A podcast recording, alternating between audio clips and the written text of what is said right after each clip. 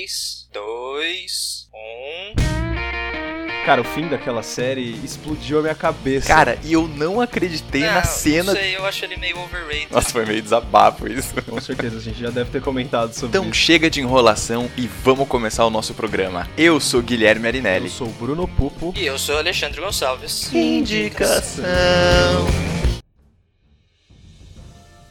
O Indicação é um podcast do cinemação.com, todas as semanas com dicas de filmes incríveis para você. Fique mais perto nas redes sociais, em Pod Indicação no Facebook e Pod Underline Indicação no Twitter e Instagram. Para entrar em contato também pode usar o e-mail indicação@cinemação.com e o espaço de comentários no site. Lembrando também que se gosta do projeto, avalie o Indicação no iTunes e contribua no Cinemação no Patreon e no apoia.c. Eu sou a Daniela Melges e eu acompanho o podcast do Indicação.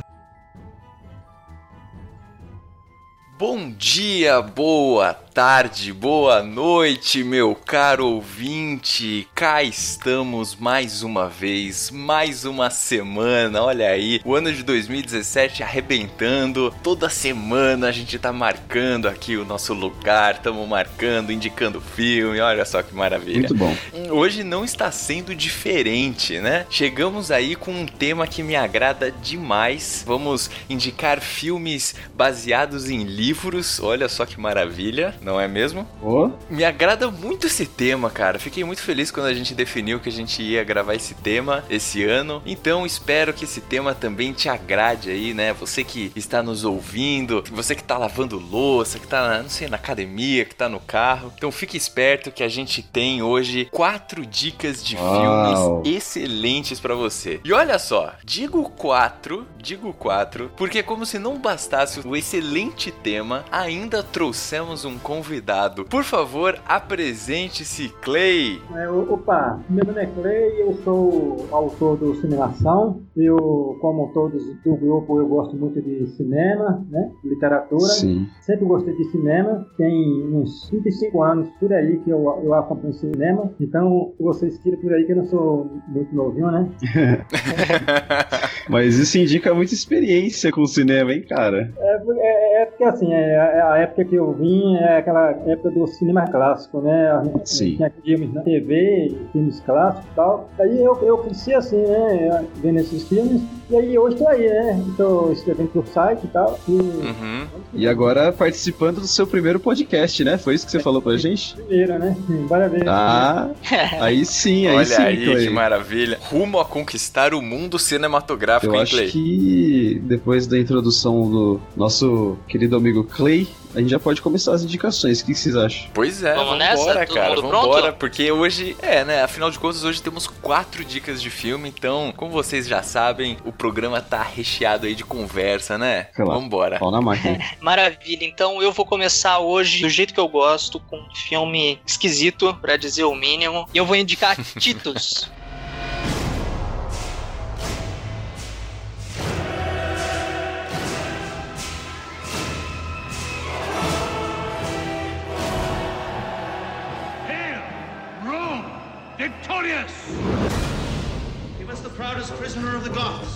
May sacrifice his flesh. Victorious Titus, spare my firstborn son. Religiously, they ask a sacrifice.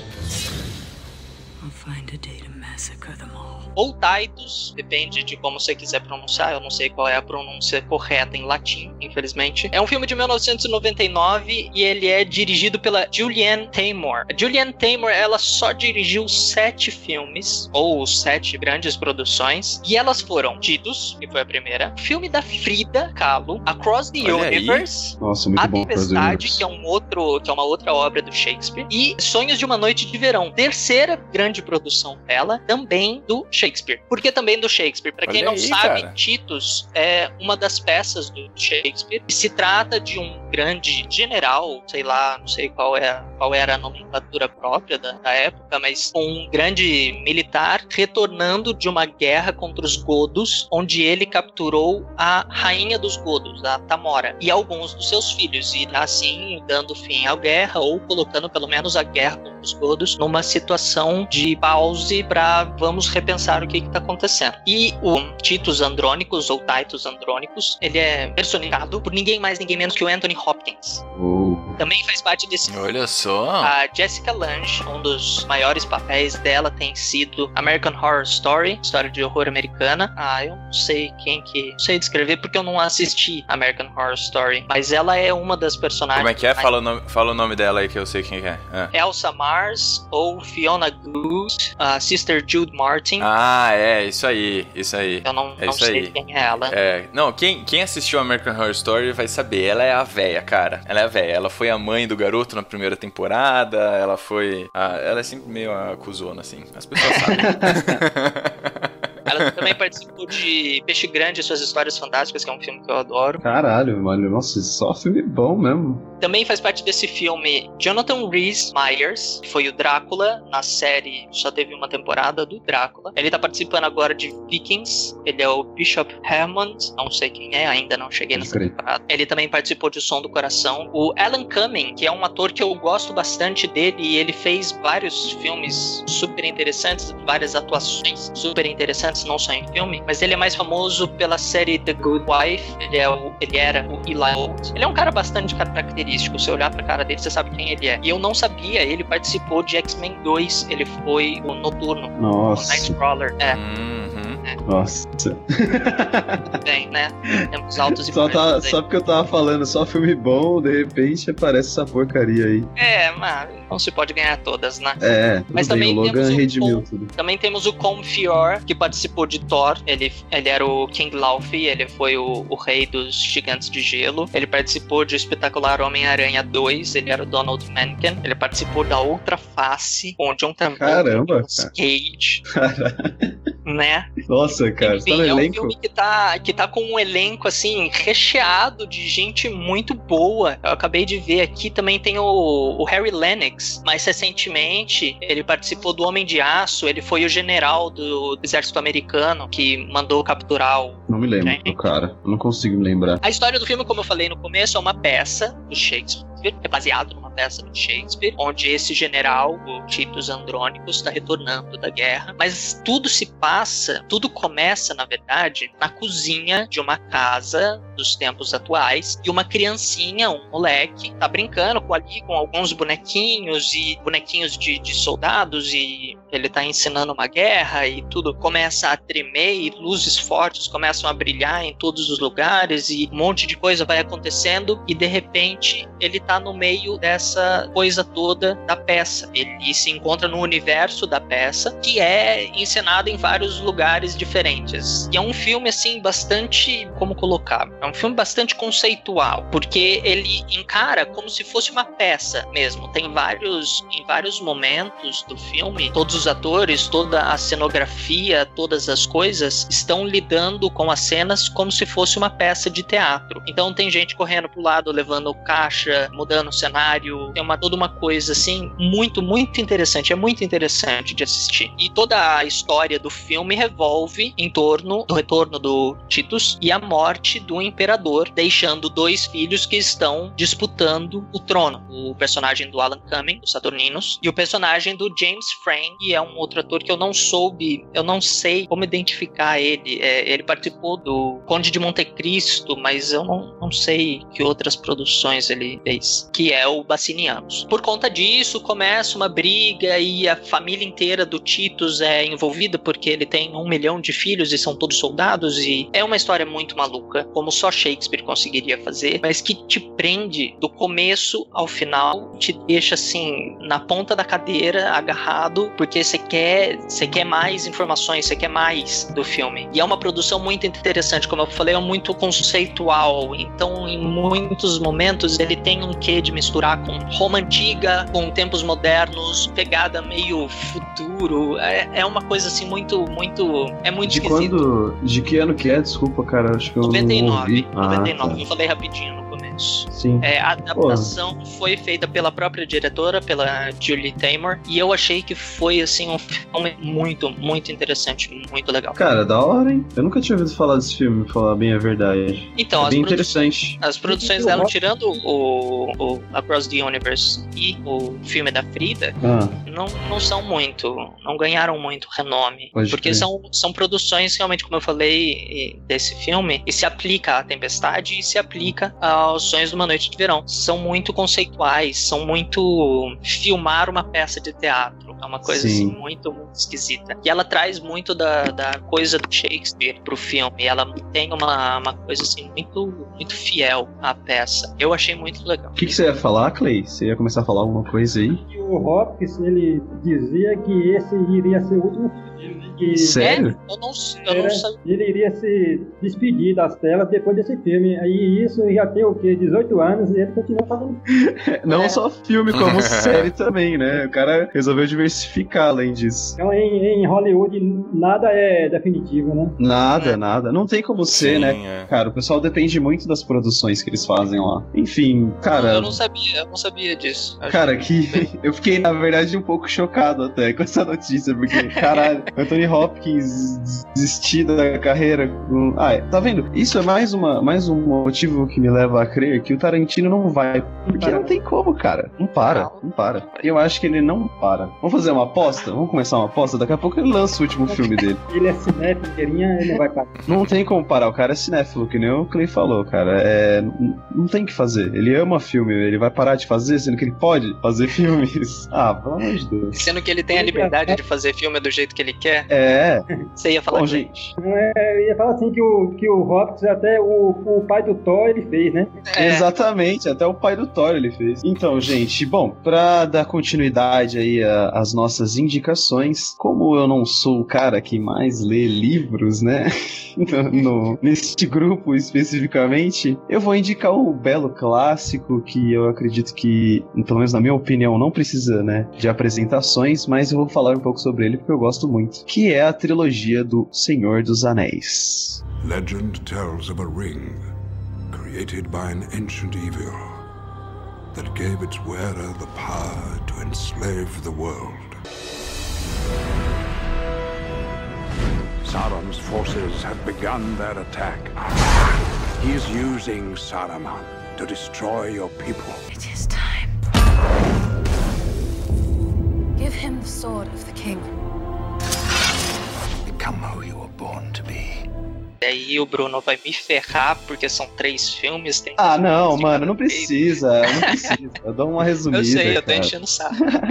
Bom, gente, eu vou falar um pouco do Senhor dos Anéis, porque. Cara, Bru- Bruno foi- agora vai, vai mexer em assunto polêmico, hein? Porque a rapaziada aí é fanboy de, É. de Senhor dos Anéis, né, cara? Então, cara, é um assunto polêmico, é, mas eu sou fanboy também, cacete. Eu, não, eu, nem, eu mal leio o livro, cara, eu parei pra ler três, e quase quatro, porque eu não terminei de ler o Silmarillion, que é tipo uma bíblia Cara, dessa eu li porra. o Silmarillion, li o Hobbit, eu li os três Senhor dos Anéis. Eu comecei a ler os contos inacabados, mas eu não, não, não tive paciência pra ler Então, tanto olha aí, conto. olha aí, olha aí. você lê, né, Ale? já você tem, lê já livros. tem um aqui, ó. Você lê livros, um né, aqui. Ale? Não, Você mas, mas em relação ao Senhor dos Anéis, eu e o Bruno concordamos bastante. Ah, em, em vários pontos. Olha, eu vou falar a real. Primeiro, eu vou primeiro passar a ficha técnica, né? Embora eu ache também que não precise, mas eu vou passar. O Senhor dos Anéis, A Sociedade do Anel, que é o primeiro filme, né? No caso, é bom dar uma, uma explicaçãozinha antes. É, logo que foi lançado o, o Senhor dos Anéis, ele era um livro só, né? Era um Uhum. livro só e que era dividido em três partes, que por um acaso o, o Tolkien, né? Que é o cara que escreveu essa- essas maravilhas, tinha dividido lá como livro 1, livro 2 e livro 3, mas dentro de um livro só. Só depois, mais tarde, acho que provavelmente com, por uma jogada aí de marketing para ganhar uma grana a mais, eles dividiram os livros. Enfim, o primeiro livro, que seria A Sociedade do Anel, é, deu origem ao filme A Sociedade do Anel, com o mesmo nome, foi lançado em 2001. O segundo livro, que é As Duas Torres, deu origem ao filme que foi lançado em 2002. E o último livro, que seria O Retorno do Rei, deu origem ao filme de 2003. Cara, o que falar desses filmes que conquistaram tantos Oscars, né? Que foram dirigidos pelo Peter Jackson, que acabou fazendo a sua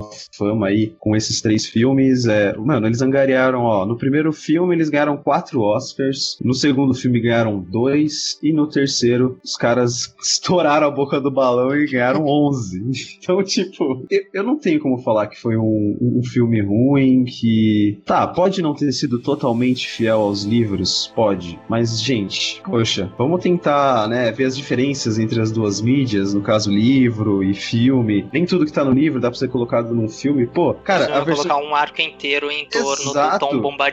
Exatamente. Pra quem lê O Senhor dos Anéis, pra quem leu, né, O Senhor dos Anéis, tem aquela parte do Tom Bombadil, que seria o Frodo e o Sam atravessando lá, tentando sair do condado, né? Que no filme eles saem em dois palitos e no livro eles demoram uma eternidade pra sair daquela porra daquele lugar. Eu acho que a escolha que o Peter Jackson fez de, de como fazer os filmes foi uma escolha certa pra agradar tanto a comunidade que gosta do Senhor dos Anéis livros, né? O pessoal mais roots, e pra agradar as pessoas que não conheciam, saca? Então, eu acho que essa é o grande lance desse programa que a gente tá gravando, Hum. cara. Porque é, a gente tá falando de filmes que foram inspirados em livros, mas é justamente essa transposição. Como é que eu vou fazer um filme que, assim, via de regra, né, tirando alguns, é, al- algumas exceções, mas tem- o filme tem um alcance muito maior do que os livros, né? Muito mais pessoas assistem os Certeza. filmes do que compram, lêem os livros e tudo mais. Uhum. Então, como que eu faço uma transposição de uma mídia pra outra sem deturpar a história e agradando os dois públicos, sacou? Tanto o público que leu o livro e que agora quer ver o filme pra ver qual é que é, qual foi a, a leitura do diretor, etc. Quanto pras pessoas que não conhecem a história, Não, que cara. não leram o livro, mas que podem se, se sei lá, se envolver com a É justamente trama, né? nesse ponto que eu gosto. Que bom que você tá, inclusive, fazendo, levantando esse questionamento, Gui. Porque, cara, uma coisa que eu discuti há muito tempo atrás, falando sobre O Senhor dos Anéis, inclusive, né? E sobre adaptação de quadrinho pra filme, de herói e tal. Eu peguei e parei assim. Hum. Quadrinho nem tem muito isso, porque você vê, né, as coisas acontecendo. Você vê, cada quadrinho tem uma ação. Agora, num livro, velho, num livro tudo depende da pessoa que tá lendo, cara. Tipo, a pessoa. a- Quem vai construir o universo que o cara tá descrevendo é, é a pessoa que tá lendo. Então, num livro não tem como você ser realmente fiel a aquilo que tá escrito. Você pode fazer as descrições que o cara fez, mas você vai estar colocando a visão que o diretor teve quando ele foi e leu. né? no caso, o, É, claro. o Fran Walsh, que foi o cara que pegou o livro e, e transformou em roteiro, junto com o Peter Jackson, é a leitura deles que a gente tá vendo, entendeu? É justamente o que eles imaginaram. A a questão é que nós não temos dinheiro nem poder pra fazer um filme, senão cada um fazer essa versão do Senhor dos Anéis, é. entendeu? É, eu acho Sim, que, sim. que a leitura. Não, e Peter- outra, o, a- Pode falar, pode falar, pode falar. Não, não, eu ia falar que a adaptação do Peter Jackson, né? O filme do Senhor dos Anéis, o sucesso foi inegável, cara. Inegável, cara. Entendeu? É a É riqueza. inegável, a- que nem você tá falando, os caras ganharam um monte de Oscar, sabe? É uma, uma ótima produção. Eu não li nenhum dos livros do Senhor dos Anéis e eu curto os filmes também, sacou? Então acho que esse, esse que é o grande lance do negócio. Sim, é, eu, pra gente não ficar muito confuso, né? Porque, por incrível que pareça, eu acredito que tenham pessoas que nunca assistiram O Senhor dos Anéis, nem sabem do que se trata. Shame on you, ok? Shame on you.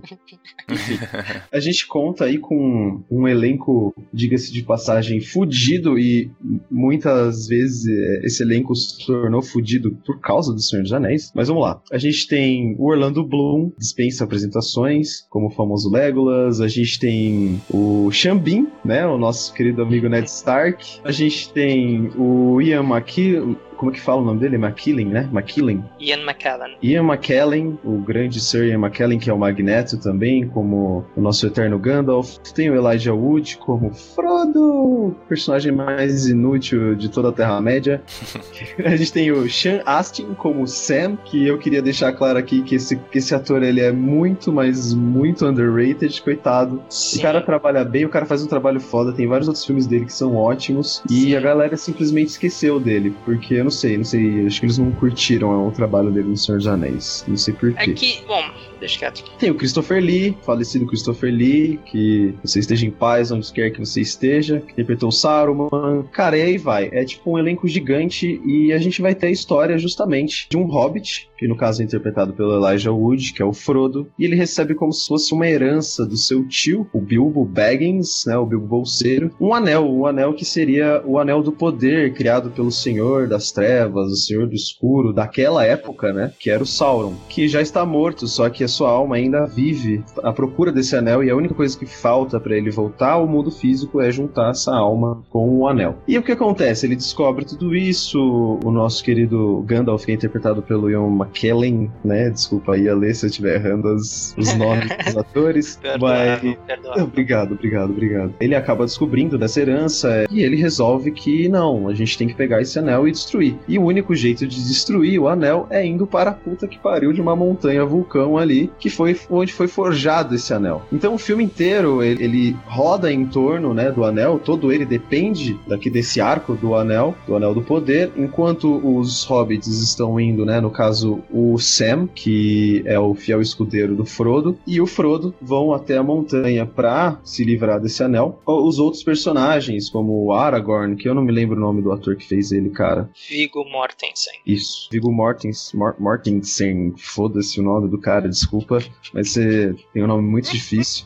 O Legolas, que era Orlando Bloom, e o nosso querido Gimli. E eles têm uma outra quest, né? O legal desse filme é que eu não posso, não tem como contar a história dele em, tipo, uma sinopse para vocês. O que vocês têm que saber é que o principal plot do filme são é, ele todos se unindo para destruir esse anel e impedir que o Senhor das Trevas volte, né? É a e velha luta do bem contra o mal. Exatamente, mas cara, é, é- é uma luta tão épica, cara, mas tão épica que você parece que é que nem, cara, oh, eu consegui fazer minha mãe assistir esse filme e gostar dos três. Cara, Versões tem é RPG, é RPG. Exato. Mas a minha mãe, a minha mãe virou e falou assim: "Nossa, mas parece uma poesia e tipo, realmente, cara, é, eu gostei da adaptação do Peter Jackson justamente porque o que eu lia no nos livros dele, e o que eu sempre admirei muito nos livros dele, é justamente é todo esse tom de descrição que ele faz. Ele descreve tudo muito, muito, muito perfeitamente e a história vai indo como realmente Uhum. se fosse uma poesia. E, e é isso, cara, é uma história, é uma poesia muito bonita de se ver. É o clichêzão do ah, os caras, Batalha Ele do era um Bem, poeta. mal. É, eu sei, mas, né, o cara fez um. Sim, não, então, isso que eu tô querendo dizer. Ele- todos os contos dele têm esse quê de poesia, Sim, porque um exatamente. ele era um poeta. E eu um- acho, eu acho que o Peter Jackson, é, ele conseguiu transparecer muito isso, cara. Ele conseguiu, a leitura dele, eu acho que. É, é aí que tá, esse é o ponto, Gui. Eu acho que você só vai gostar do filme se você leu, se você leu o livro, né? Ó, claro. Hum. Se a leitura do diretor do livro que você gostou muito é parecida com a sua. Porque, cara, não, vejo tanta diferença na minha leitura com a leitura do filme. Óbvio, né? Faltam algumas partes do livro no filme, obviamente. Uhum. Mas são partes que pra mim, assim, não fizeram falta. Eu acho que ele pegou a essência e conseguiu resumir tudo em três horas, né? Resumir. Três horas por filme. Sim. Mais, três horas mais, né? Por É, filme. três horas a versão Uhum. normal. É, a Versão versão estendida normal. Tem três e uns quebrados. E a versão estendida tem três os quebrados com algumas partes que eles cortaram da versão é, normal. Tem várias partes do livro lá que são partes empolgantes, inclusive, né? Que os caras Cara, foram lá falaram, mano, sim. fala aí, Boca de. Sauron no, Sim. no terceiro foi Foi fantástico. muito, muito Foi foda. absolutamente, assim, não prestou pra nada a não ser fanservice, mas foi É, animal. mas é, aqueles minutos que eles colocam a mais no- nos estendidos é puro fanservice, né? Tanto que não nem saiu na, na Uhum. versão normal. Mas, cara, é, é um filme lindo, é, é tipo paisagens maravilhosas, batalhas épicas. Eu nunca tinha visto nenhuma batalha tão boa de guerra assim, é, medieval. Até agora lançarem, né? O Game of Thrones lança a Batalha dos, Batalha dos dos Bastardos, que, pasmem, é, ela teve inspiração nas batalhas do Senhor dos Anéis, então. né? Como não ter, né? Como não ter, porque puta merda, você pega 2001, 2002, 2003 com umas treta dessa, assim, de, sei lá, mais de 10 mil cabeças brigando uma com a outra, cara. É, é uma primeiro, fi- foda. o primeiro filme é de 2001? O primeiro filme é de 2001, cara. Caralho, cara. Exatamente. É, Nossa, É, faz é quando tempo, você hein? para e pensa, peraí, o, Star- o primeiro Star Wars é de Caraca. 78? Você fica, quê? Entendeu? Tipo, como assim?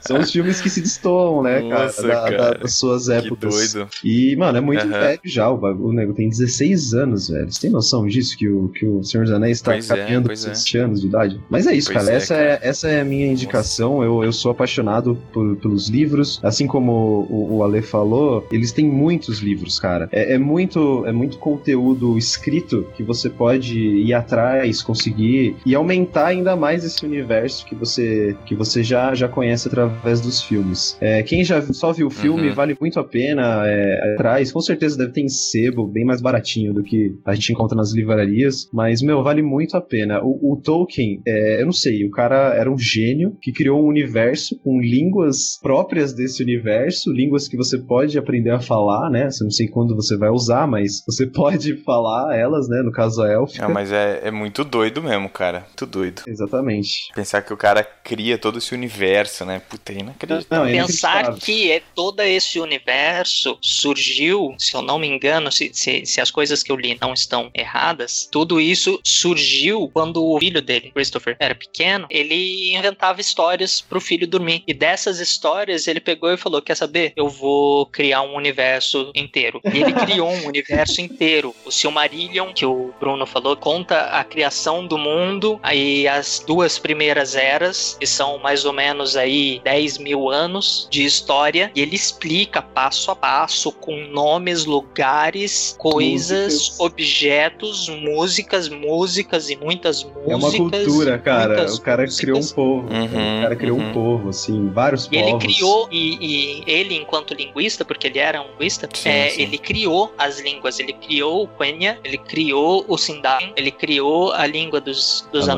anões, Kuzdum, Uhum. ele criou a língua dos orcs, que é variada do- da língua dos elfos. Como o Bruno falou, tem tudo isso é, em boa parte dos livros. Não sei se as versões atuais, mas as, as versões mais antigas, no fundo, tinham os anexos, que tinha lá um pedacinho Uhum. de, sei lá, ah, tais palavras eram pronunciadas assim, assim, assado, queriam dizer assim, tais verbos eram, tipo, tinha um guiazinho de como falar. Tem gente nas internets que busquei, é, quer dizer, buscaram um compêndio de como é, é, aprender Quenya. E isso não é nada nerd, tá? Não, não, não, não. Imagina. Não, não. Não, não é. Tá? Super normal. Muito bom, cara. E Muito bom. que- É, eu ia- falar assim que o Tolkien era muito amigo do C.S. Lewis, né? Eles eram muito ligados, assim, assim, era da mesma época. Eu ouvi, eu, eu, eu lembro que eu lembro de alguma coisa assim, quando eu comecei a ler O Senhor dos Anéis, né? Eu fui procurar sobre o Tolkien, eu lembro que ele tinha uma amizade muito grande com ele, sim. É, é, é aquela amizade de ficar trocando uma ideia e criando universos, né? Que a gente tem pouco hoje em dia. assim.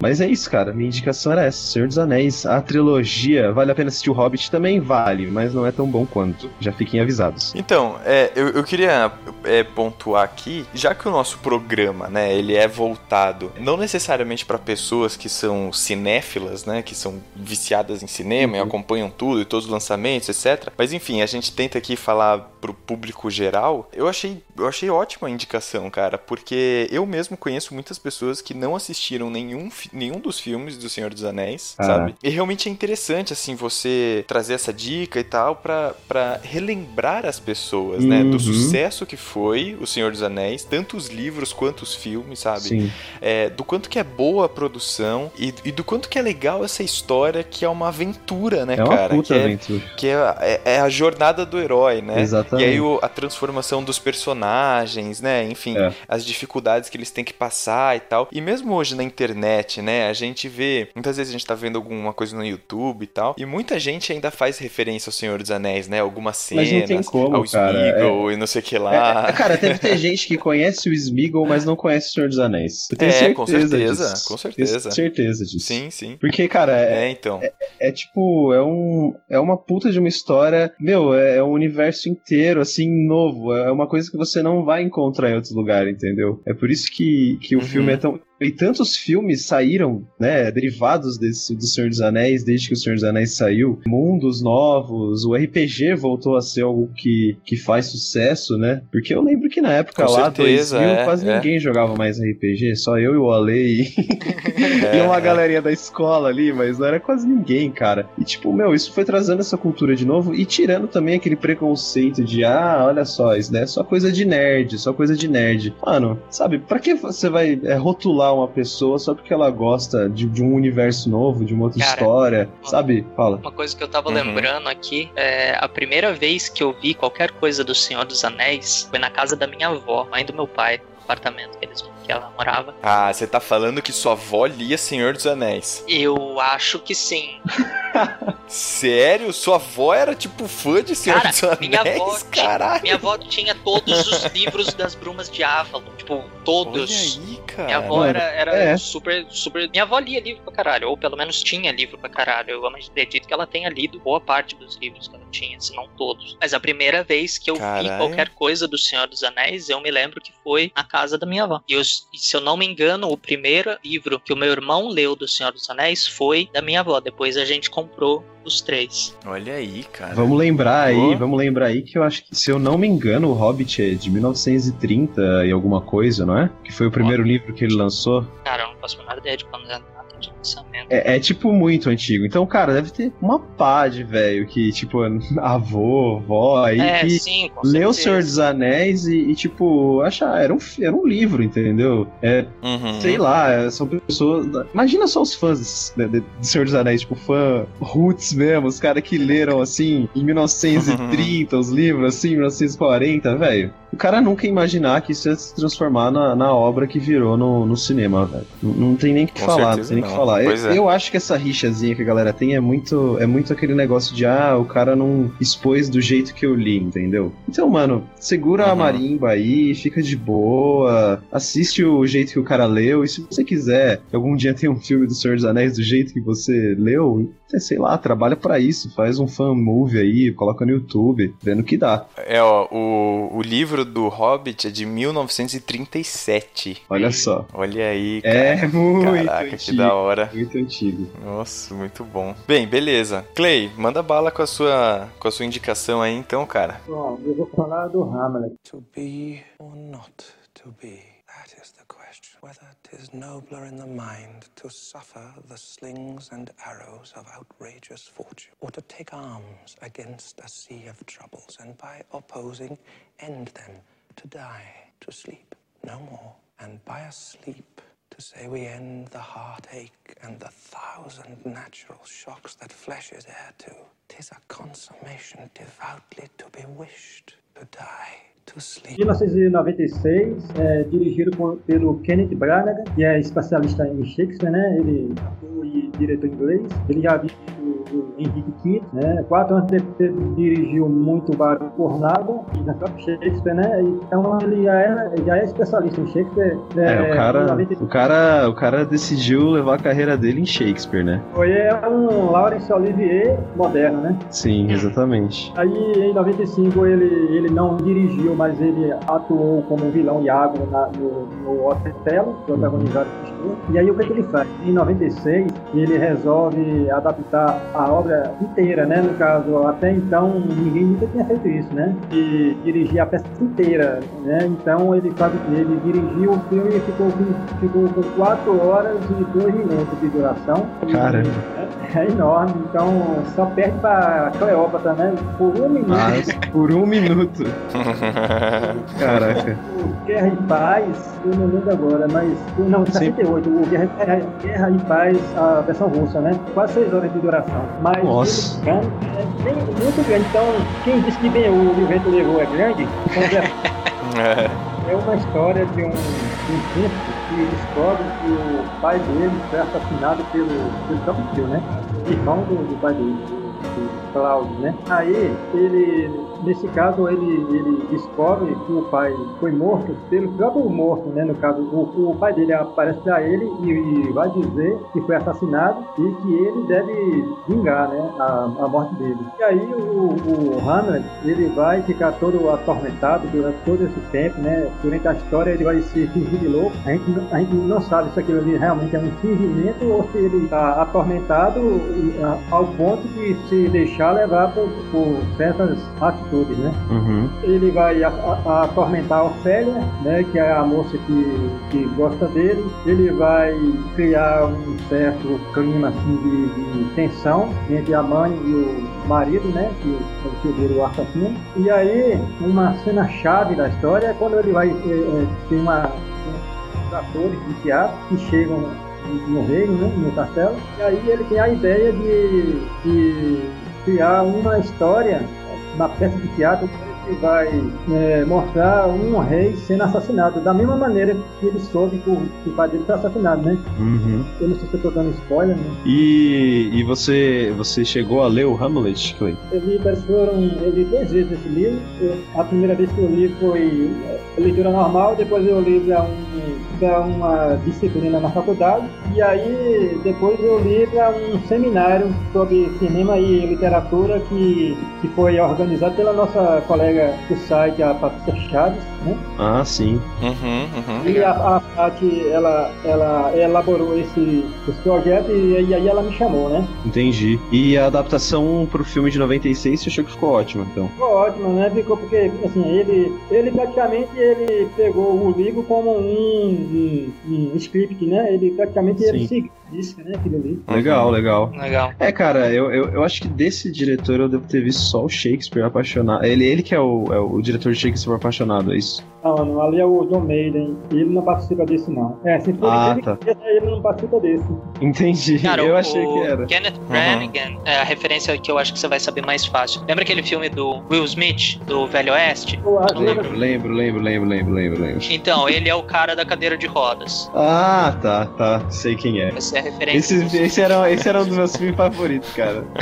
Ele dirigiu o, o novo Cinderela, né? Aquele Cinderela. Foi ele quem dirigiu? Ele que dirigiu e ele dirigiu o Thor também, o, o primeiro Thor. Olha isso. O cara. Olha aí, um cara. cara. Um cara especialista Caraca. em Shakespeare dirigindo Thor. Cara, Legal. meu, Ele participa do Sete Dias com Marilyn, que ele faz o papel do Laurence Olivier, né? Sim, sim. Sete Dias com Merlin, que é um filme que eu gostei pra caramba. Uhum, muito bom, sim. O- Olha, Clay, eu acho que você devia conversar bastante com o Alexandre, cara. Pelo que eu tô vendo, você tem um, quase que o mesmo gosto que ele aí pros filmes e pra literatura também, pelo jeito. Sou fascinado por literatura, cinema. Cinema é a paixão número um, depois vem literatura e depois quadrinhos. Ó, tamo Olha bem aí, então, hein, muito bom, cara. cara. Cacete, ó, cinemação. Só, só, só aproveitando a deixa, aproveitando a deixa que o Bruno deu, eu bolei esse tema e, e joguei pro, pros meninos, porque eu não lembro em que momento, no grupo do Cinemação, no grupo que tem todos os autores, eu não lembro uma vez a gente tava conversando lá alguma coisa sobre livros e filmes e adaptações, e o Clay falou que a gente devia fazer um tema relacionando livros clássicos da literatura ou livros de renome com os respectivos filmes. E por isso que eu resolvi trazer o Clay pra este programa.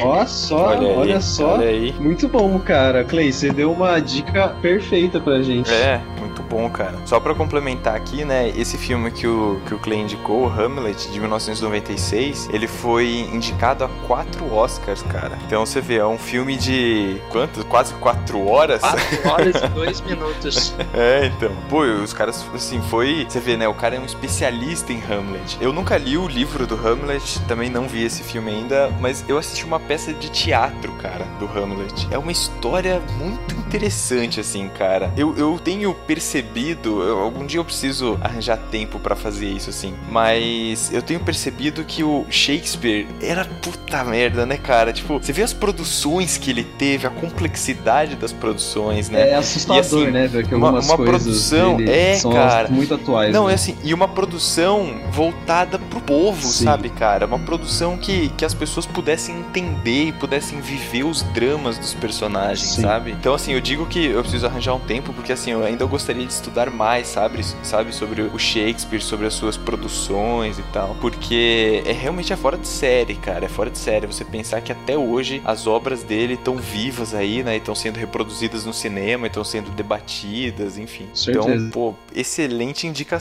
E Muito tem- boa indicação. Tem uma, uma, uma questão interessante, porque, assim, como esse filme é enorme, né? Então, na época que ele foi exibido aqui no Brasil, ele foi exibido cortado, né? Cortaram ele, e aí um crítico da revista Veja, eu acho que foi da revista Veja, falou na época que o, que o brasileiro não tinha a capacidade de assistir Hamlet em sua forma, assim, em sua duração total, né? Porque estava questionando isso aí, né? Porque, por que, que aqui não, não poderia se assistir Hamlet? Pois é, por quê? Uhum. Por que será? É, é, pelo elenco, se você reparar pelo elenco, tem a, além do Kenneth Branagh, né, que, que faz o Hamlet, tem a, a Kate Winslet, um ano antes temos o Derek Jacó, a Billy Christie, Billy, o Billy Crystal, o Uhum. Robert. Então é, o- é o Charlton Heston, né? O, o Ben Hood ali, né? Sim. É elenco primoroso. E, e aí quando, quando, quando pergunta pra mim assim, qual era o meu preferido dos filmes, eu falo assim, não, tem o, o de 48 que é muito bom, o Filho no Oscar Field, do Laurence Olivier e tal, é muito bom, né? Tem o do né, do José Pirelli de 90, que é o Mel Gibson, que é muito bom também, mas, mas eu acho assim, que esse é incomparável, né? Caramba. Pô, ótima indicação, Cleo. Interessante também porque ele não se passa, porque a história é na, na Dinamarca na Idade Média, né? Uhum. Ele se passa na Rússia no século XIX. Nossa, Olha é só. interessante. uma bela adaptação mesmo. Sim. Então ele adaptou, ele usou o texto completo, mas ele adaptou a, a época né, e o, o local. Putz. Legal. Uhum. Ó, já tá anotado aqui. Sim, inclusive, cara. inclusive o nome o nome do livro é Hamlet, o príncipe da Dinamarca, é? Sim. Cara, muito boa indicação, Clay. Eu fiquei até. Agora que você falou que o cara, inclusive, mudou a, a, a época e o local, eu fiquei mais interessado ainda, velho. E tudo isso ele faz essa alteração, mas a essência da história ele... É, mas é justamente isso que o Guilherme tava falando, cara. Que ele escrevia pro povo e às vezes eu fico assustado com a atualidade que a gente pode encarar as histórias dele. Tipo, é, as histórias que ele conta lá de 1600 não sei quando, é, é, você pode transferir totalmente pra pra hoje e pra qualquer outro lugar do planeta, entendeu? Ele conseguia falar sobre o que as pessoas sentiam, né? O que. Não, não de região, mas sobre o que as pessoas em geral sentem. É, o, o, o ele adaptou o Coriolano, colocou na guerra do Iraque, né, o Coriolano. Sim. Sim, cara.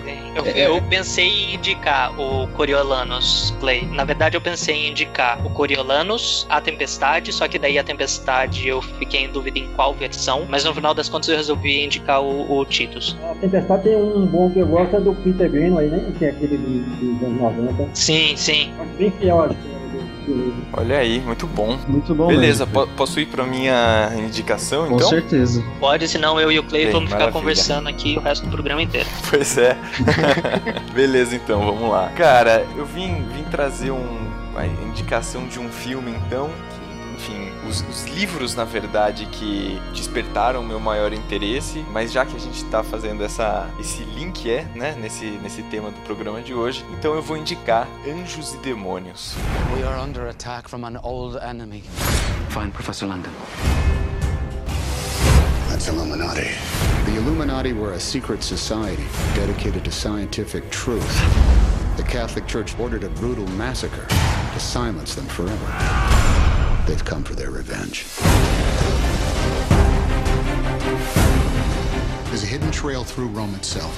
I need access to the Vatican archives. Access to the archives is only by written decree by the Holy Father. Bem, o filme Anjos e Demônios é de 2009. Ele foi dirigido por Ron Howard e ele conta aí, né, já como a gente já conhece de outros filmes, Tom Hanks fazendo o personagem principal, que é o Dr. Robert Langdon, né? É, só pra explicar um pouco, né, eu comecei lendo mais ou menos no, no começo do segundo semestre de 2013, eu comecei lendo o livro Inferno, que se eu não me engano foi o último livro que o Dan Brown lançou, e, aí, e que inclusive saiu o filme faz pouco tempo, Sim. né? Eu, eu ainda não vi o filme, mas, Não, não mas me falaram já que Não faça. é, algumas pessoas me falaram que é bom, cara. Mas enfim, eu li o livro, o livro é, é realmente bem bacana. E aí depois eu fui ler o Anjos e Demônios, logo em seguida, né? Porque uma coisa que me atrai muito na, na escrita do Dan Brown é, além da trama, né, que se desenvolve da história com o personagem principal, que é muito interessante por ser muito dinâmico, né? Muito rápido, muito. Você tem plot twists o tempo todo no livro, né? E no, no filme também. Então, assim, o, o livro ele tem capítulos curtos,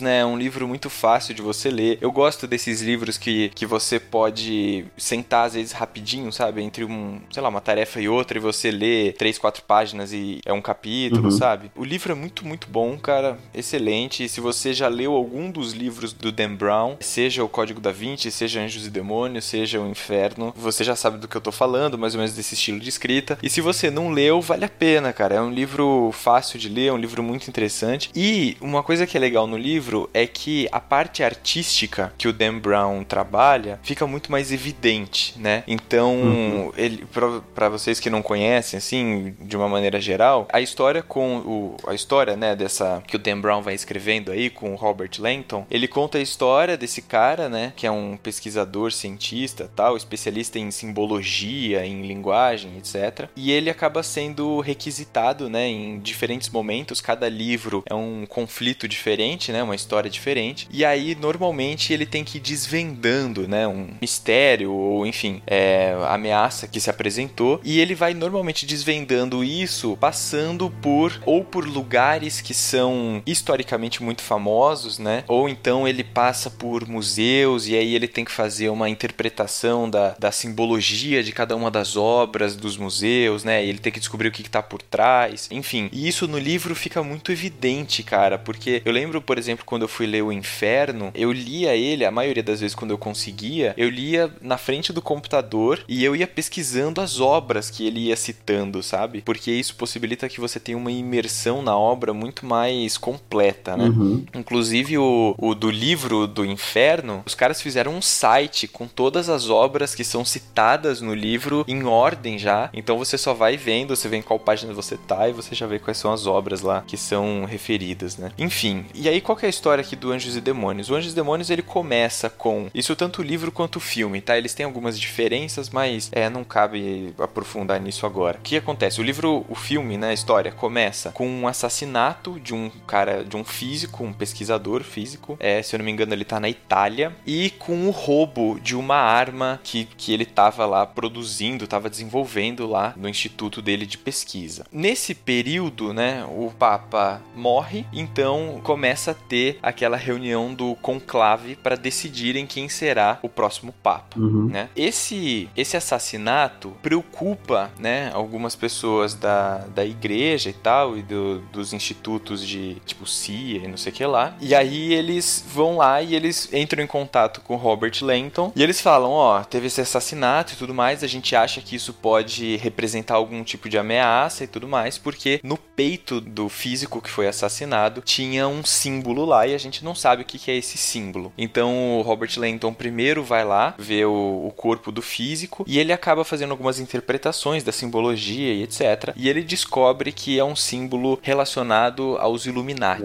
Né? E aí ele fala, mas não faz sentido, porque os Illuminati já foram um grupo que já acabou já há muitos anos, etc., muitas décadas. E aí, enfim, a trama vai se desenrolando e ele vai levantando hipóteses, né, de que isso pode estar de alguma forma relacionado com outro caso, né, que aconteceu é, daí na Itália, ali no Vaticano, em que quatro cardeais são sequestrados. Então ele fala, opa, essas duas coisas estão relacionadas e vai dar merda, né? é, aí ele vai atrás e ele vai pesquisar e vai, enfim, investigar e vai ver o que, que aconteceu, o que, que está acontecendo na verdade. E ele vai indo atrás das pistas. Cara, assim, eu, eu não vou nem entrar naquela questão de que, ah, mas o livro é melhor, não sei o que lá, que nem o Bruno falou, né? É claro que no livro o, o autor tem mais tempo para detalhar um pouco melhor algumas partes da história, então ele explica melhor, né? Ele é mais detalhista e etc. Mas o filme também é muito bom, assim, para quem não leu o livro, o filme, ele é um filme bem envolvente, enfim, até que fez um bom sucesso, né? O filme do Inferno agora também fez um bom sucesso. Eu acho que todos eles começaram, na verdade, com o sucesso aí do, do Código da Vinci, né? Que foi talvez o que tomou é, as maiores proporções aí de bilheteria e de leitores dos livros. Então,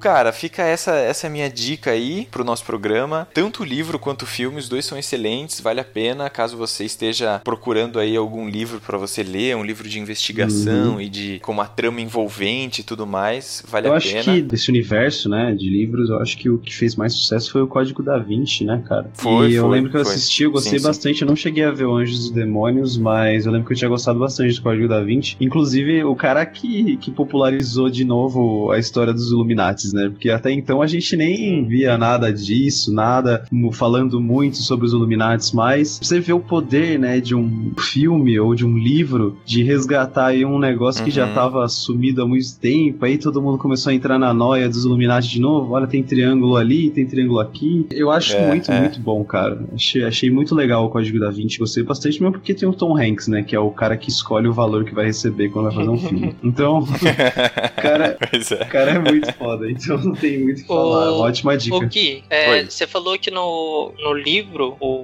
começo do, do livro é com o assassinato do, do cientista lá. Uhum. E ele, junto do assassinato, roubam uma arma, qualquer coisa assim. É, não é, não é que nem no filme que pegam alguma coisa do CERN. Cara, pode ser. Pode ser que eu tenha falado besteira.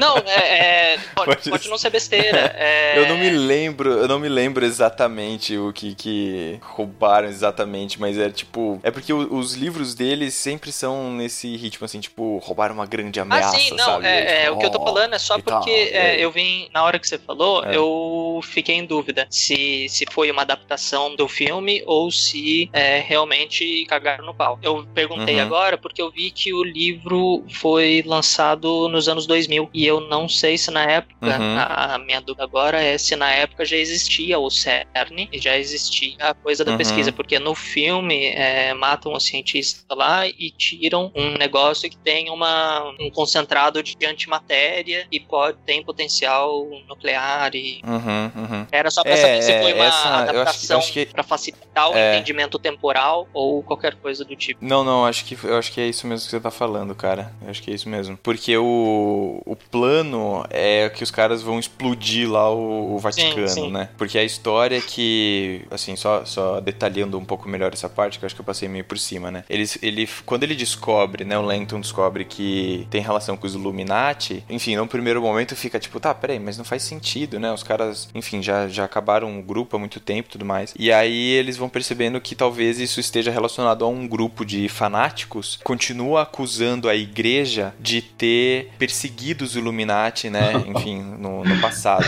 Quem, e aí esse, os caras voltam. É, então, mas aí assim, os caras voltam, tipo, para se vingar, sabe? Então o plano deles é, tipo, explodir o Vaticano Simples, né? e acabar com todos os cardeais, acabar com Ou explodir a imagem um da igreja país católica. Inteiro, quase. Uma cidade que fica dentro de um país, então. que é Então. chamada de país. A cidade que é um país que É, fica então. dentro de um país. Exatamente. É uma cidade. Exatamente. Enfim, mas é, é, é mais ou menos por aí. Inception. Enfim, é isso mesmo. Agora, por exemplo, tem uma- só uma curiosidade aqui, né? É, no livro, o Anjos e Demônios, ele passa, a história se passa antes do Código da Vinci. Hum. E nos filmes, o Anjos e Demônios se passa depois do Nossa. Código Sim. da Vinci. Entendeu? Então eles, É, então é, eles era, era inverteram que temporalmente eu os ia dois perguntar livros. pra você, mas eu ia perguntar em off. Eu ia falar, mas você leu os livros fora de ordem ou tem alguma ordem certa nos livros que não foi respeitada nos filmes? Mas você já respondeu. É, nos livros, é, a ordem nos livros é, é Anjos e Demônios, Código da Vinci e Inferno. A minha leitura foi Inferno, Anjos e Demônios, e eu não li o Código da Vinci, seria o do meio. Então foi absolutamente aleatório. foi absolutamente aleatório. Exatamente. viu Anjos e Demônios e viu o, o último, o Inferno, né? Que por sinal, esse último foi o único de sucesso. Exatamente, porque é isso eu queria perguntar agora pro Gui. Eu ia falar, mas saiu o inferno? Entendeu? Tipo, eu nem sabia que tinha Saiu, Saiu, cara, saiu saiu, e não saiu. teve lá muita comoção. Cara, eu comecei a assistir, eu assisti 20 minutos e eu cansei do filme. E olha que eu já assisti muito filme ruim. É, gente inteiro. sabe, Ale, a gente sabe. A gente sabe que, que você assiste qualquer filme que te indicam, até, vai até o fim, até o fim, cara. Até o fim, não importa qual seja. Pode ser Bonnie Tomahawk, aquele que eu indiquei no contraindicação do ano passado, mas você assiste, cara. Bom, acho que é isso, né? Galera, é isso aí. Esse foi o nosso programa de número 62. Vamos, vamos fazer a nossa recapitulação aqui para dar tempo também pro nosso ouvinte pegar papel, pegar caneta e fazer a anotação dele aí dos quatro filmes que a gente indicou hoje. Então não tem desculpa porque o cara tem tanto a opção do filme quanto a opção do livro, É. né? Vamos, vamos nessa. Ale, qual foi o filme que você indicou, cara? cara, eu indiquei o filme Titus, de 1999. Muito bom. Bruno, qual foi o filme que você indicou no nosso programa? Eu indiquei a trilogia O Senhor dos Anéis, 2001, 2002 e 2003. Eu acho que não precisava falar os anos. Muito bom, mas- foi Mas um não tem clássico. problema, não tem problema. Tem que falar para as pessoas lembrarem que o negócio tá ficando velho. Clay, qual que foi a sua indicação, cara? Eu indiquei Hamlet de 1996. Muito bom, também um clássico. Eu indiquei Anjos e Demônios, quadrinhos. Galera, muito obrigado por mais esse programa. Clay, a gente queria agradecer profundamente a sua participação. Agora são 10 e 20 da noite de um domingo, então, cara, muito, muito obrigado mesmo. mesmo Valeu. Então, ó, caso vocês queiram acompanhar aí mais o trabalho do, do Clay, você pode entrar lá no site do cinemação.com. O Clay tá lá, ele é um dos autores. A gente vai chamar ele ainda outras vezes aqui no podcast do Indicação. O cara sabe muita coisa de cinema. Aqui não deu tempo dele falar nem um pouquinho do, do tanto que ele sabe, mas foi um prazer, Clay. Valeu mesmo. Agradeço bastante a oportunidade que vocês me deram, né? E aí a gente tá aí, né, pra, pra próximas. Com certeza, cara. Beleza, Com certeza. Valeu então, gente. Muito obrigado. Falou, até semana que vem. Um abraço aí no coração, um abraço apertado no seu coração. Falou aí, pessoal. Até semana que vem. Um abraço apertado no coração, Guilherme. É isso aí. Falou, pessoal. Até mais. Valeu a.